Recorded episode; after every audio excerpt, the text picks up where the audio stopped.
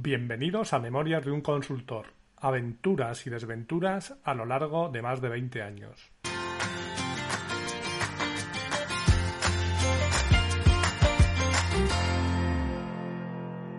Hola, buenos días, buenas tardes o buenas noches y bienvenidos al episodio 84 de Memorias de un consultor.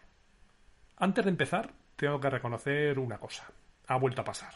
Como hace unas semanas, la semana pasada volví a faltar a, mi cita y no publiqué el episodio correspondiente. Pero es lo que tiene jugar sin red. Normalmente siempre tenía grabados algunos capítulos con antelación para cubrir posibles imprevistos que pudieran surgir. Pero hace tiempo que consumí ese crédito y no he podido volver a generarlo, aunque confío en volver a hacerlo. Aunque la verdad, si es para imprevistos, como los tres que he tenido en el espacio de cinco días, en la última semana, casi prefiero que no.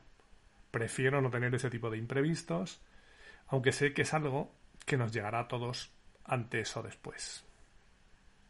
Ahora sí, nos situamos.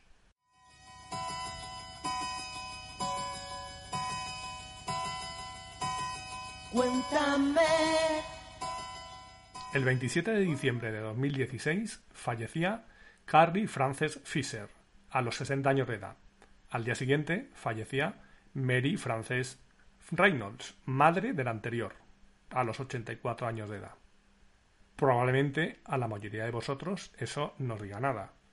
Sin embargo, si os digo que la primera, Carrie Fisher, fue la actriz que interpretaba a la princesa Leia en La Guerra de las Galaxias y otras películas de la saga, aparte de evidentemente otros muchos papeles a lo largo de su carrera, esto ya os acerca algo más al suceso.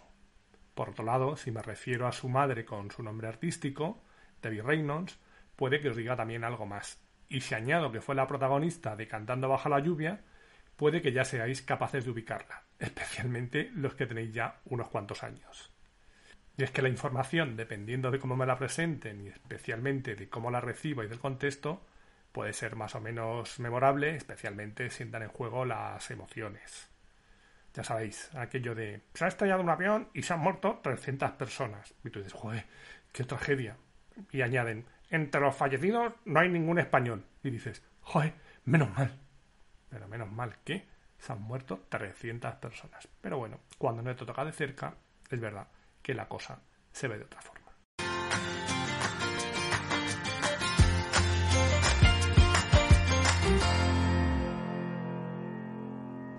Algunos últimamente me habéis comentado que queréis algún episodio con más chicha, y la verdad es que este no empieza con mucha alegría. Pero lo bueno es que la cosa solo puede ir a mejor. Estamos en 2016, recuerdo, y en ZZC empieza a haber movimientos. Unos se van, no de forma definitiva, tranquilos, que no todos van a ser muertes en el episodio de hoy, y otros vienen. Es decir, empieza a salir gente de cierto peso, por ejemplo, el equipo de Rubén Álamo.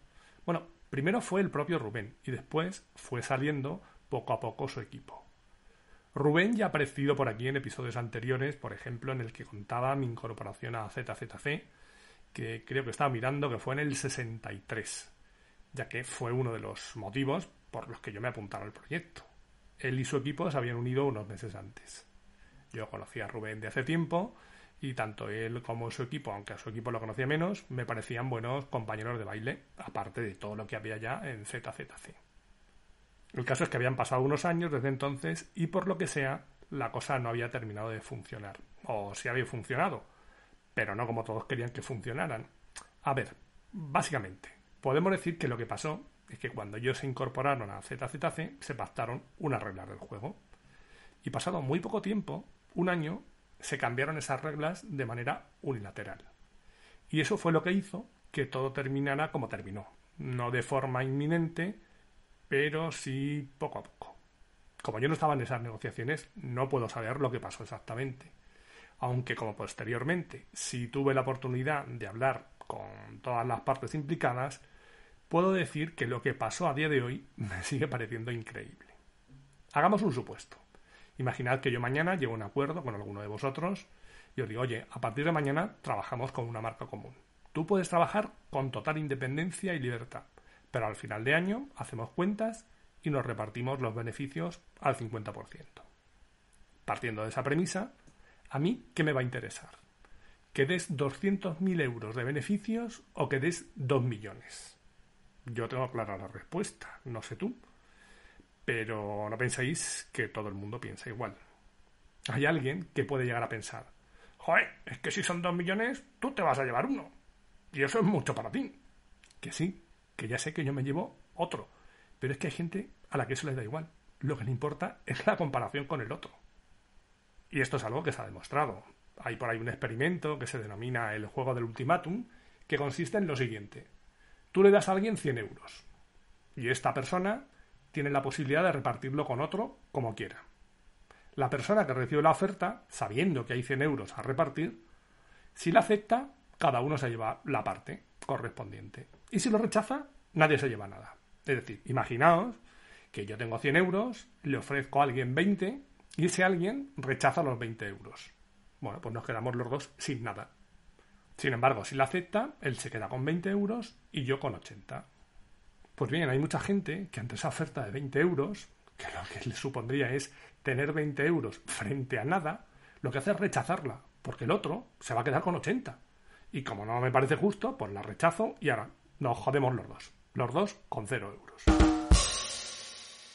Bueno, sobre esto hay muchas teorías, donde entra la famosa teoría de juegos y los conocidos equilibrios de Nash. Si os interesa, buscar información en Internet y os aseguro que esto está más que documentado. En cualquier caso, la situación que yo planteaba no creo que esté fundamentada en ninguna teoría científica ni lógica. El equilibrio era perfecto. 50% para cada uno. Cuanto más ganes tú, más gano yo. Bueno, pues no. Zipizape decidieron que eso no podía ser así que ese equilibrio era injusto y decidieron buscar otra fórmula. No me preguntéis cuál, porque ese detalle no lo tengo. ¿Me parece mal eso? Por supuesto. Me parece que no tiene ningún sentido cambiar las reglas del juego en mitad de un partido. Pero ojo, que también me parece mal seguir jugando el partido. Yo tengo claro que en ese momento, si soy yo el que está jugando, se habría terminado el partido. Pero aquí no, aquí decidieron ir a la prórroga y a los penaltis, aunque estaba claro cuál iba a ser el resultado.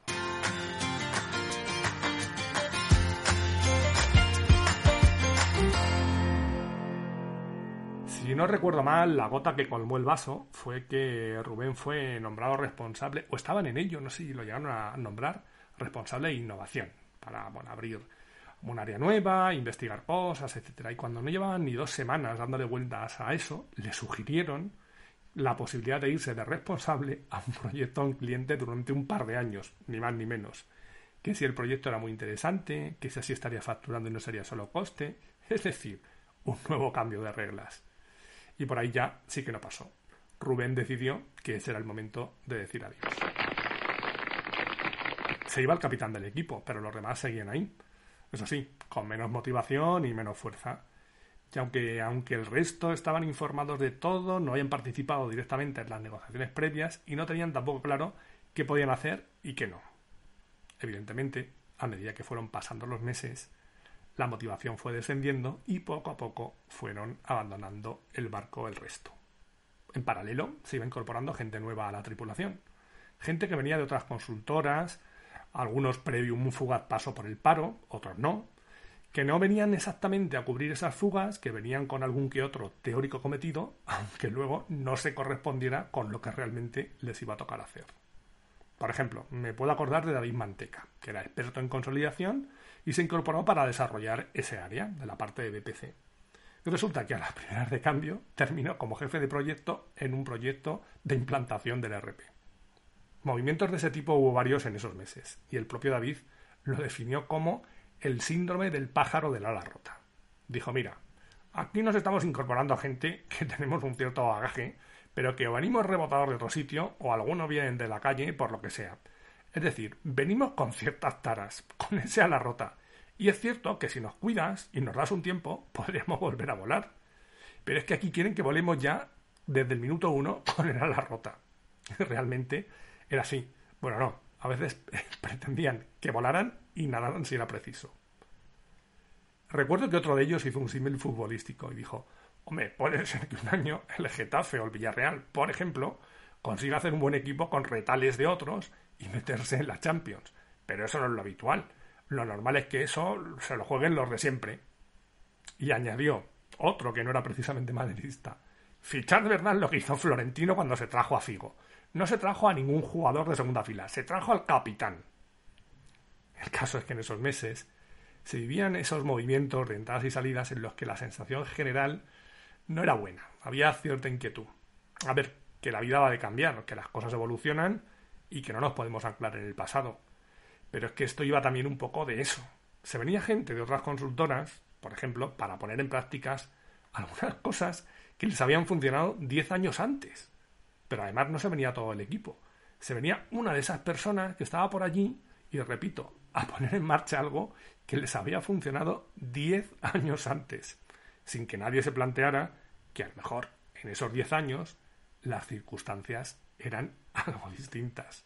Vamos, como si Florentino hubiera fichado a Figo con 10 años más, o como si el Atleti fichara ahora a Cristiano Ronaldo y le exigiera ganar cuatro Champions en cinco años.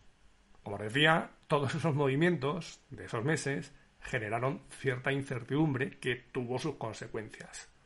¿Para bien o para mal? Bueno, eso depende siempre del contexto, como iremos viendo en las próximas semanas.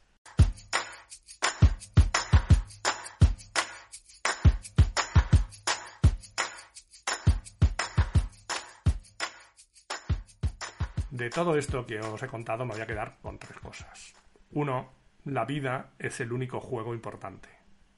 Dos, si no sabes respetar las reglas del juego, no juegues. Y tres, lo que funcionó ayer no tiene por qué funcionar mañana.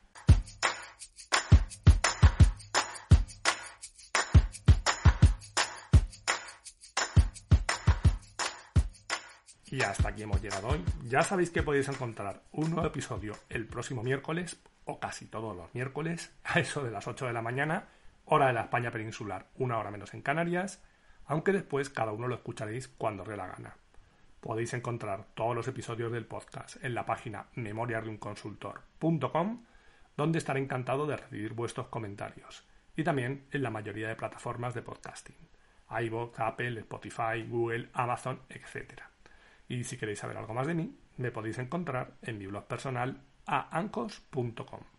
Gracias por haber llegado hasta aquí y os espero en el próximo episodio. Adiós.